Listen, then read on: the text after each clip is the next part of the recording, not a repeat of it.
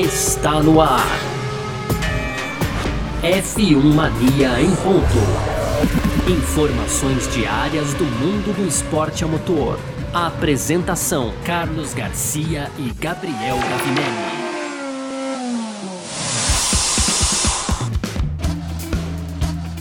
É isso! Valeu demais pela sua presença, valeu você que tá ligado junto com a gente por aqui. Tá no ar mais uma edição do nosso F1 Mania em ponto. A gente tá sempre com você aqui de segunda a sexta, é, trazendo um pouco aqui do que tá rolando no mundo do esporte a motor, tá certo? Conteúdo do site f1mania.net, quer ficar ligado em tudo que tá rolando no mundo do automobilismo, entra lá. Aproveita também para seguir a gente nas redes sociais aí no Twitter, no Facebook, no Instagram, sempre procurando por site F1 Mania.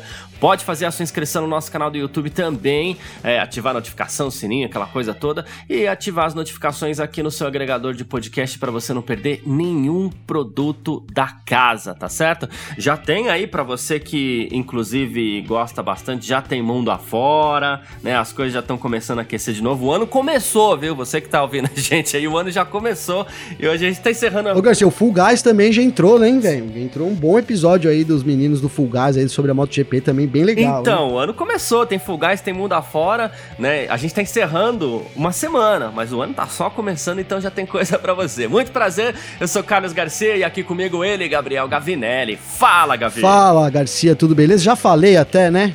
Comecei hoje Sim. falando antes, mas é porque realmente é bom. eu ouvi o episódio aí do, do, Gabriel Carvalho e do Gabriel Lima e curti demais aí, dando um, um belo panorama sobre a MotoGP, viu, Garcia? Então hoje a gente tem, é, o cardápio tá recheado, como a gente fala, né, Garcia? Então a Honda aí, é, a Honda e a Red Bull anunciaram que vão usar o motor de 2000, e isso foi mais por parte da Honda, né, mas que eles vão usar a especificação de, que eles estavam programando para 2022 já em 2021, claro, na tentativa ali de se aproximar mais da Mercedes, né, Garcia? Então também tivemos o anúncio aí do, do Jenson Button virando uma espécie de Dr. Helmut Marko, mas da Williams agora, né? o Button que retorna lá a primeira equipe que ele correu ainda no, no, ano de 2000. E para fechar, então, a gente brincou aqui que o, o, Sérgio Pérez teve o primeiro dia de aula lá na, na Red Bull, né, Garcia? Ontem, ou hoje, mas precisa, foi ontem precisamente, o Vettel teve o seu primeiro dia de aula mais na Aston Martin, viu, Garcia? Boa, é sobre isso que a gente vai falar então nessa edição de hoje, sexta-feira, dia 22 de janeiro de 2021. Podcast F1 Mania em ponto tá no ar, porque, oh, sexta-feira chegou. Podcast F1 Mania em ponto.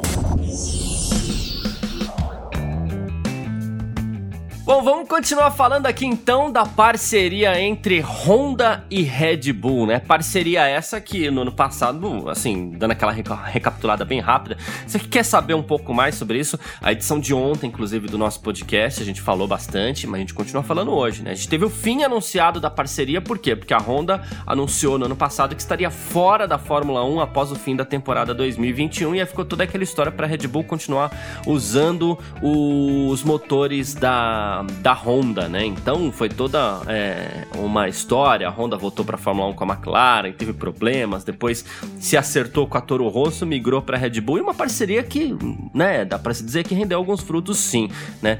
E agora, é, mesmo sem, sem, digamos assim, sem ter cumprido o objetivo de se tornar campeão do mundo, né? A Honda anuncia que os seus motores continuarão equipando os carros da Red Bull, mesmo sem a marca, mesmo sem a, a parceria. E de cara, o que, que a Red Bull fez? É, é o seguinte: Vamos congelar os motores, vamos usar os motores a partir de 2022 com a nossa marca aqui, mas vamos já antecipar o motor de 2022 para ser usado em 2021. Então já tem muito trabalho em cima dessa unidade de potência aí, não é, Gavinelli? Não, total, Garcia. É, a princípio, cara, pr primeiro, antes de falar o que, o que, o, o, que sobre o motor da Honda, eu queria dizer assim, cara, é engraçado esse, essa saída da Honda. Não sei se eu já falei aqui, porque como você bem colocou, cara, eles voltaram e foi um começo assim terrível, né, pro, pros japoneses aí. Foi. O Alonso ali chamando. Muita promessa e pouco resultado. Pouco resultado. O Alonso chegou a chamar ali de motor de, da GP2, né? Isso aí entrou pra história. E depois que eles tiveram uma ascensão, né? Foram lá então na.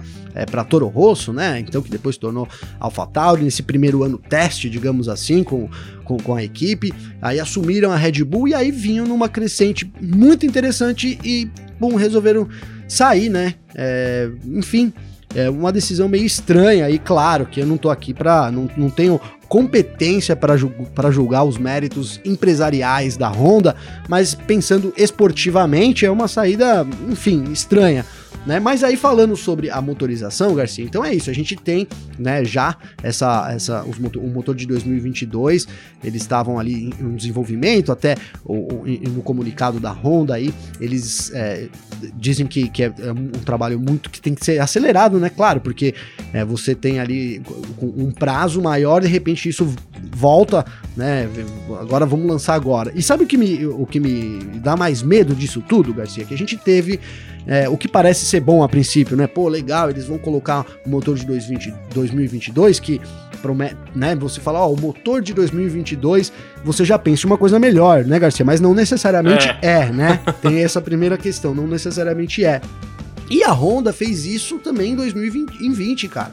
Se a gente voltar aqui, então a gente chegou na primeira corrida ali na Áustria, é, com a Honda querendo, a Honda querendo não, com a Red Bull dizendo, olha, a gente tá trazendo já atualizações aqui pro motor, que seriam pro meio da temporada, ali mesmo antes da temporada começar, e, e, a gente viu e não deu certo, né? A gente viu ali que foi um desastre. É, logo após a, a, primeira corrida, então eles recuaram nessas atualizações. A gente até é, colocou, é, brincou aqui que eles a, afirmação deles na, na época ali da, da, Honda foi que, olha, a gente é, resolveu o problema aqui. E aí, dado a, ao desempenho da Red Bull, a gente brincou, falou, ah, resolveram, arrancaram tudo que era novo, voltaram com o que eles tinham antes, né, Garcia? e aí voltou a funcionar.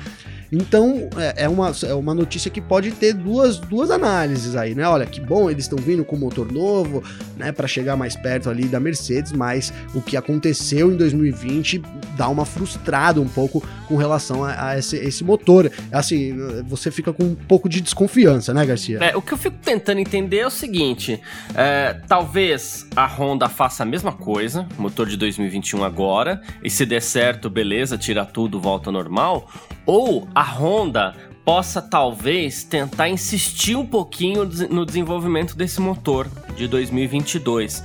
É, em que sentido que eu digo isso?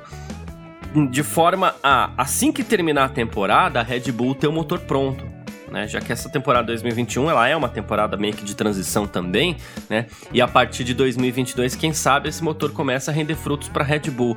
Mas aí a gente começa a pensar também, mas, é porque a gente chegou a duvidar se a Honda investiria na Red Bull durante essa temporada. Aparentemente vai continuar investindo pelo menos pela forma como eles vêm se comportando aí é, na imprensa, né? Nos comunicados sim, sim. e tudo mais. Mas aí você fica pensando, poxa, a Honda vai sair da Fórmula 1 para depois tirar sua marca e entregar um produto vencedor. Só que aí ao mesmo tempo a gente pensa que a Honda é, presta atenção nessa frase que ela é confusa. A Honda sabe escolher certinho a hora errada de sair da Fórmula 1 tá? Porque Boa. assim, a gente lembra do caso da Brown GP, a Honda veio ali, comprou a BAR, depois a Honda veio, ó, virou, virou equipe, né, com, com nome próprio, e a gente falou, pô, vai vencer, vai vencer. Demorou para conquistar a primeira vitória em 2007 ali, com Button e tal, e aí em 2008 já não foi lá uma temporada muito legal, e tava, assim, o carro projetado para 2009, a gente viu, o carro era espetacular, era um carro incrível, né? A Honda Sim. tava com quase tudo certo, até com Bruno Senna para correr, não deu certo. Aí veio de Barrichello e Button mesmo, tirou o motor Honda, porque a Honda saiu da Fórmula 1, botou o Mercedes, aquele carro não teve para ninguém né? Então, assim, é, será que de novo a Honda vai repetir essa história? A gente já falou, pô, normal, a gente já tá se acostumando com a Honda saindo e voltando da Fórmula 1, ok, mas será que a Honda vai cometer esse erro de novo de entregar um produto vencedor para que seja usado pelo seu sucessor? Porque dois, de 2008 para 2009 foi isso que aconteceu. O motor a gente sabia que a Honda tinha, então precisava acertar no carro, e eles acertaram no carro né? Aquele carro era incrível. Era incrível. Não, não, pode muito bem acontecer, cara, né? A gente até comentou, eu até comentei no começo aqui, meio que foi, meio que isso, né? Falando, olha, a Honda aí, é, não entendo por que, que a Honda escolhe esse momento para sair, né? Se você coloca aí, ah, né, ó, a gente vai mudar igual, tá falando que vai mudar todos os motores para 2025, 2026, é, aí até vai, né? Vai ter que mudar, né? Aí eles voltam então... de novo. É, né? então. e aí agora que tá aqui. Inclusive, a gente pode ter na próxima semana aí, que tá marcado pra segunda-feira, então já agora aí, né, Garcia, dia 25, a reunião ali entre as equipes e a FIA, a Fórmula 1, para definir se teremos ou não o congelamento dos motores. Então a gente pode ter o congelamento, inclusive, dos motores, que pouparia muito dinheiro, né, aí para os japoneses. Então, assim, você, essa frase que você colocou, né, a Honda escolhe exatamente a hora errada de sair. Pô, que maravilhosa frase, Garcia, porque parece que está se repetindo mesmo isso. É, a gente pode ter no, no, fim desse ciclo da Honda, a, a Honda já venceu, né? Já voltou a vencer e assim é, eu, eu, desconfio do título, né? Que eles dizem que eles querem o título e tal. Eu desconfio muito do título, mesmo com esse motor de 2022 aí.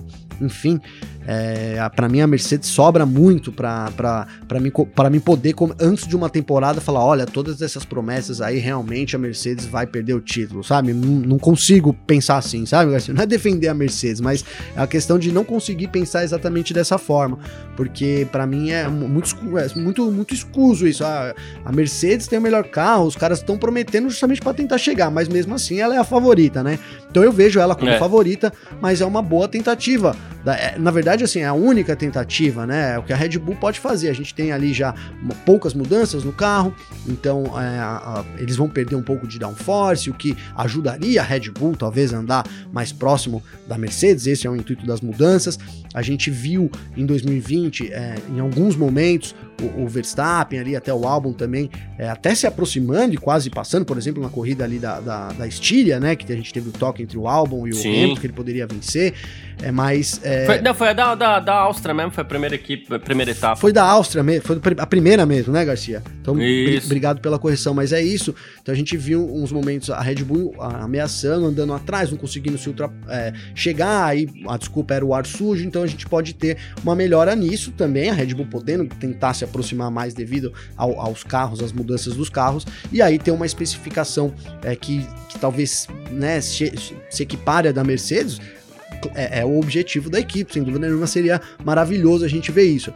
Mas, é, mas eu fico com o pé atrás, muito porque do que aconteceu em 2020, é, a gente, esse motor tendo, tendo voltado atrás, eu acho que é, a evolução durante a temporada é muito diferente do durante dessa evolução é, que antes da temporada, né? Então, não sei se eles conseguem entregar um motor assim é, tão forte. A gente fala, nossa, o motor de 2022 pensando em uma coisa que, que, possa, por exemplo, superar os motores Mercedes, Garcia. Exato. Bom, essa reunião que vai acontecer na próxima segunda-feira é fundamental para que essa parceria entre Red Bull e Honda seja sacramentada de vez, né?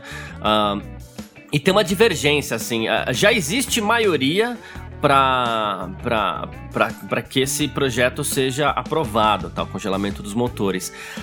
A discordância, no caso, é que Red Bull e Ferrari. A, a Ferrari nem tá decidida ainda se ela topa o, o, a questão dos motores aí, se ela topa congelar os motores, né? Mas caso top, a Ferrari e a Red Bull, o que, que elas querem? Elas querem o seguinte: se um motor ficar muito para trás no desenvolvimento, ele tem o, o direito de mexer, de abrir o motor e mexer nas especificações. A Mercedes já gostaria que, beleza, congela, mas se alguém, algum fabricante ficar para trás, azar dele.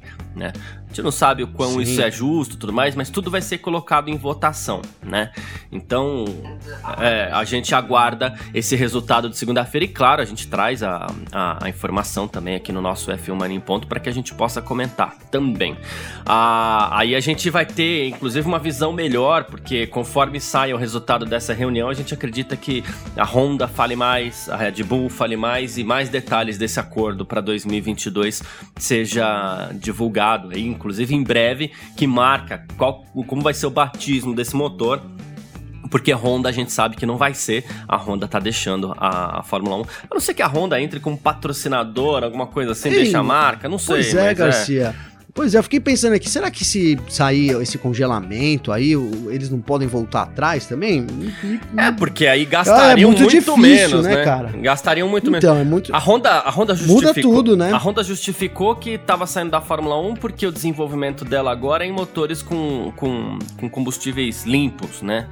Mas aí, neste caso da Fórmula 1, ela não estaria investindo, ela não estaria gastando com o desenvolvimento. Ela seria uma fornecedora é? do, do motor, é da, unidade de, de, da unidade de potência, de peças e tudo mais. Então muda um uma pouco, né? Então pode ser que. E, e hein, Garcia, é. só assim, só para falar também, só para avisar aí os torcedores da Red Bull, né? Caso isso dê certo.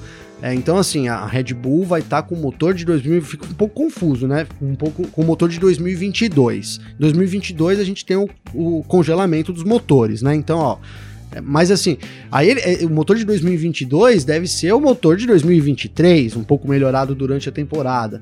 É, enquanto a, os, os, outro, os outros vão poder, né? Vão, estar com, a sua, o seu motor de 2021 e vão lançar o motor de 2022. Dá para pensar em um pouco a Red Bull tendo que o motor que eles usaria durante esse período aí de congelamento, já agora nesse ano, um pouco melhorado no final do ano.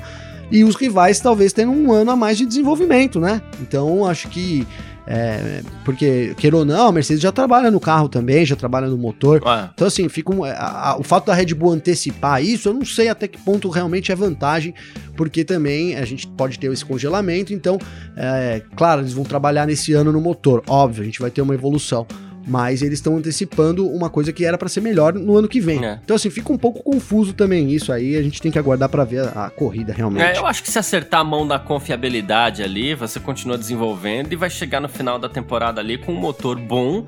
E, e, deve ter uma data, né? A partir desta data, não importa se o motor é 22, 23, 21, 20, 19, você não pode mais mexer, você não pode mais desenvolver. Importa o nome, é, né? É, exatamente.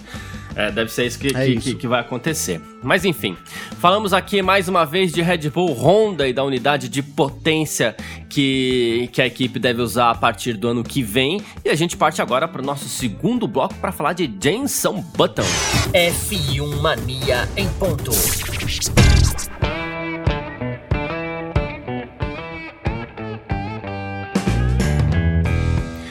Vamos falar então do retorno de Jenson Button à Fórmula 1. Você fala, uau, teremos mais um campeão do mundo na Fórmula 1 no que vem. Teremos, mas obviamente não no grid, né? Jenson Button está de volta à equipe Williams, dessa vez no papel de consultor sênior, tá? O ex-piloto aí, campeão do mundo de 2009, a gente acabou de falar da Brown GP aqui, né? Ele foi campeão do mundo naquela temporada, tem 41 anos, tem a idade do Raikkonen, inclusive, que ainda tá correndo Sim. lá. Ele começou a sua carreira na Fórmula 1 com a própria Williams em 2000 e agora ele assinou um contrato aí como consultor, né? Ele diz que traz uma vasta experiência, aplicável dentro e fora da pista, né? Então a ideia é orientar toda a equipe ali, ajudar, apoiar, desenvolver os pilotos titulares também, os pilotos pilotos da, da, da, academia, estará presente em várias provas com a Williams nesse ano, vai participar de alguns eventos também da equipe, né? E ele continua analista, especialista na Sky Sports lá tal, né? Na, na, suas tarefas continuam, né? Mas ele agora também é consultor da Williams. E ele até, até brincou aqui, né? Ele falou, quando eu tinha 19 anos, foi um momento que mudou a minha vida, né? E assim, foi há mais de 20 anos, mas eu sinto que eu realmente nunca saí. O Frank Williams mostrou fé em mim. Eu serei eternamente grato por isso. Estou extremamente animado por, por ter a chance de voltar e ajudar a equipe que se esforça aí mais uma vez para conseguir o sucesso. A gente sabe, né? A equipe é, não é mais da família Williams, agora é do grupo Dorito Capital, né? E, e aí ele, inclusive o CEO da equipe, o Just, ele falou assim, ó, trazer o Jenson de volta é outro passo positivo para nos ajudar a avançar como equipe dentro e fora das pistas. Essa semana, inclusive, o grupo Dorilton andou dizendo que o prazo aí para que a equipe volte a ser é, vencedora é, seria ali, circularia entre os 10 anos, né? Um prazo longo, mas Já assim, você imagina que quanto mais longo é, quanto mais longo o prazo, mais é, sólidas são as bases, e aí o primeiro passo, digamos assim, foi a contratação contratação do Jenson Button para consultor na equipe. Então, Garcia, é legal que a gente teve ontem, né, essa, essa notícia aí da, do Doriton, é, na verdade do Simon Roberts ali, o, o chefe da Williams, dizendo que o prazo estabelecido então pelo, pelo grupo lá, o Doriton Capital, então é de 10 anos, né, cara? E eu fiquei muito animado com essa notícia. É, porque, claro, a gente quer a Williams vencendo amanhã, né, o, o Garcia, se não vencendo ali na frente, disputando, como eu também quero a Haas, como eu também quero, gostaria de ver todas as equipes ali podendo é, disputar a vitória, sem dúvida nenhuma, né? Claro que a gente tem o peso da Williams de, de ser uma das, uma das maiores, uma das mais vitoriosas, uma das maiores, da, das maiores equipes do grid, sem dúvida nenhuma.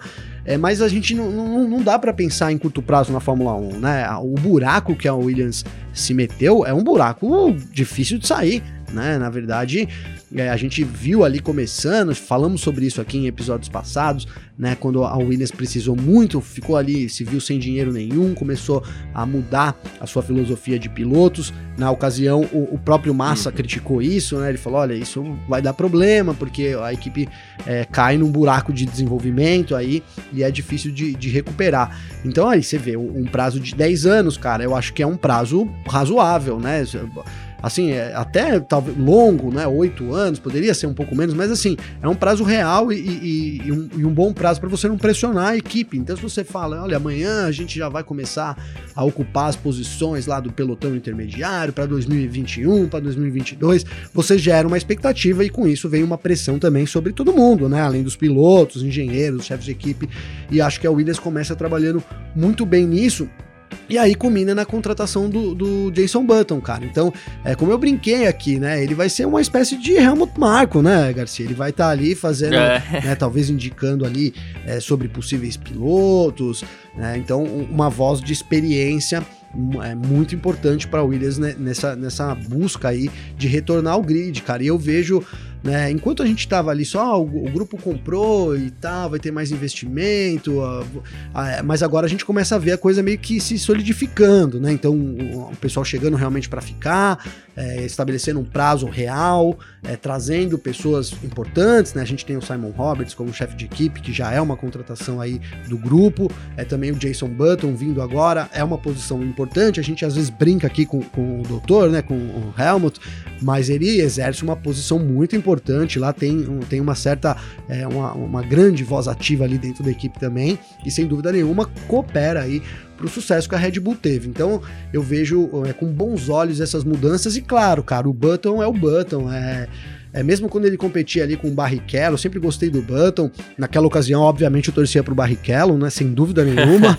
mas é, é um, um, puta cara gente boa, né? Eu acho que essa é uma palavra para colocar no, no, Button, né? Ele aparece Todo um mundo cara, gosta dele, né? Todo mundo gosta dele, né, cara? Então a gente tem o retorno dele muito bem-vindo aí à, à, Fórmula 1. É, e, e, assim, você, a gente falou aqui que, pode, que é não, não, é no grid, né? Infelizmente, mas poderia ser, né? Você citou muito bem aí o Raikkonen com 41 anos também correndo, né?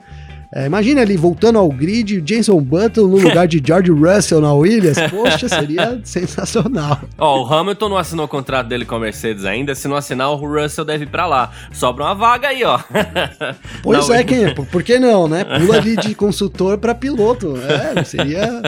É, eu acho que o. Cara, o Button é um grande piloto, né? Se a gente vê, vê o Raikkonen correndo aí e, em boa forma, né? O Raikkonen tem uma forma excelente. Não dá para dizer que o Raikkonen não anda bem por causa do que ele tem 41 anos, né, Garcia? Sim. De forma nenhuma, né? É. É, eu não duvidaria nada também do Button chegar e chegar junto aí com tudo no grid, viu? É, ele que, inclusive, da, das declarações aqui, outra que, que vale a pena destacar, é que ele falou que tem um senso de otimismo dentro da Williams, que as mudanças parecem todas muito positivas, entende, né, e a paciência também é importante nesse processo, ele falou que ele entende que as coisas não mudam da noite pro dia, mas ele vê o time no, no caminho certo, né, e, e ele falou que assim, é, vai trabalhar bastante mesmo e mal ver a hora para chegar lá. E o lance é esse, a paciência mesmo, de repente é uma chave, é uma chave importante, porque é, no esporte às vezes fica faltando, né? Nossa, cadê os resultados? Não sei o que, vai, vai, troca tudo, né?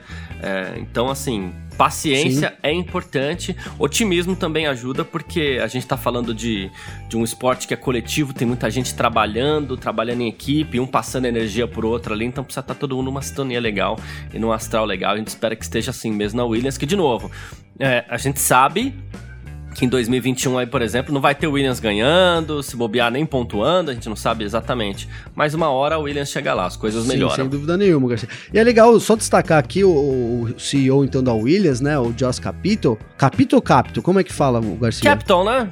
Capital, ó. Então é. tá bom. Josh Capital, então ele diz é. que ele, ele espera também do Button ali é, uma, que ele exerça a função ali de marketing, de, de, de imagem também da Williams, né, cara? E ele é um grande comunicador, provou aí esses anos, né? Ele continua, inclusive, é, lá na Sky Sports, é um grande comunicador. Então, é, também ele tem essa linha um pouco diferente. E aí já se difere do doutor, né? O doutor falastrão, como a gente zoa ele aqui às vezes, né, Garcia? O doutor é Helmut Marco. O Jason Button é um cara muito sensato aí também nos comentários, nas análises. Então, é, sem dúvida nenhuma, vai agregar a imagem da Williams nesse sentido também. Boa, show de bola. É isso, então a gente segue aqui então para falar então de Sebastian Vettel na Aston Martin no nosso terceiro bloco. F1 Mania em ponto. Bom, semana de volta às aulas na Fórmula 1 aqui. A gente falou de Sebastian. Do Sebastian, não, né? Do Sebastian a gente vai falar agora. A gente falou do Max Verstappen também, do Sérgio Pérez, de volta às aulas ali na Red Bull. E agora a gente fala de Sebastian Vettel, trocou de escolinha, agora tá lá na Aston Martin. E ontem ele teve seu primeiro dia com a equipe, né?